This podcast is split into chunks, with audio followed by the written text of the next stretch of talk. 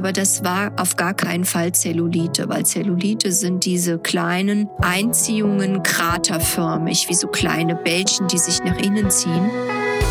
Herzlich willkommen zum Podcast der Praxiskontur mit Standorten in Frankfurt am Main und Fulda. Rund um alle Themenbereiche der ästhetischen Medizin. Hallo, liebe Beauty-Freunde von der Praxiskontur. Hier ist wieder eure Dr. Nicole David und ich bin sehr, sehr froh, dass ihr wieder heute zuhört bei unserem wöchentlichen Podcast zu verschiedenen Beauty-Themen, praktisch widerspiegelnd den Alltag in unserer Praxis mit den Standorten in Fulda und in Frankfurt.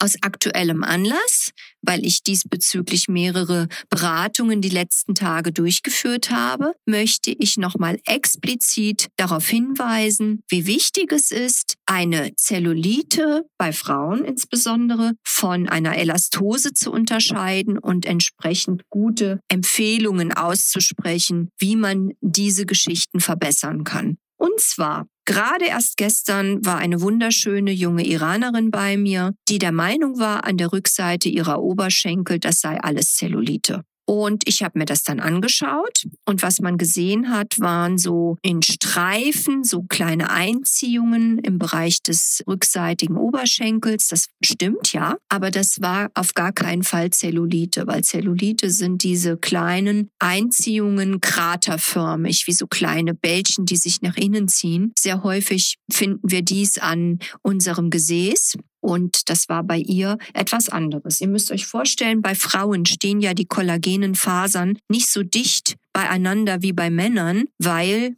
der liebe Gott etc., wer auch immer, hat sich ja ausgedacht, dass wir Babys bekommen sollen als Frauen und entsprechend während der Schwangerschaft muss das Gewebe in der Lage sein, sich anzupassen an die Gewichtszunahme und deswegen stehen die Fasern ja auch weiter auseinander. Aber wenn natürlich das subkutane Fettgewebe sich vergrößert, warum auch immer, im Laufe der Jahre, dann werden diese Fettbürzel zwischen die Kollagenfasern herausgedrückt und damit sichtbar. Und das, was ich dann bei der Patientin gesehen habe, das sind sozusagen die Fettbürzel, gefolgt von Kollagenfaser, nächste Fettbürzel, gefolgt von Kollagenfaser. Und so ergab sich dieses unregelmäßige Hautbild.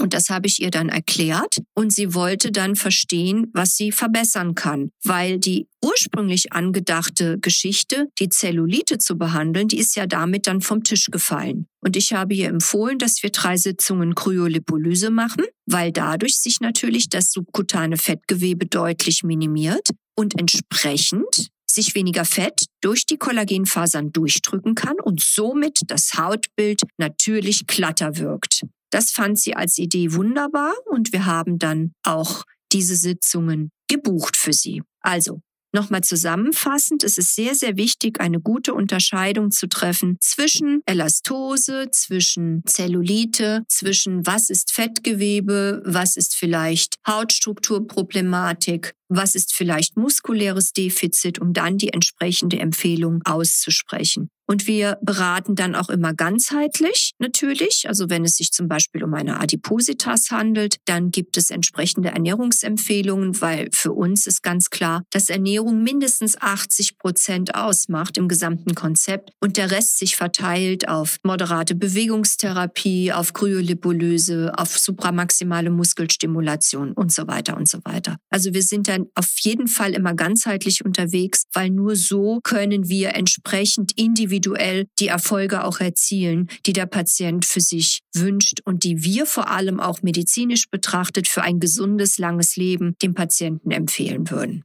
In dem Sinne freue ich mich auf nächste Woche, wenn ihr wieder zuhört an dieser Stelle bei unserem Podcast von der Praxiskontur. Habt euch wohl, bis bald, eure Dr. Nicole David. Das war der Podcast der Praxiskontur. Sie finden uns im Steinweg 10 in Frankfurt am Main, in der Friedrichstraße 13 in Fulda, online unter praxis-kontur.de sowie auf Facebook, Instagram und YouTube.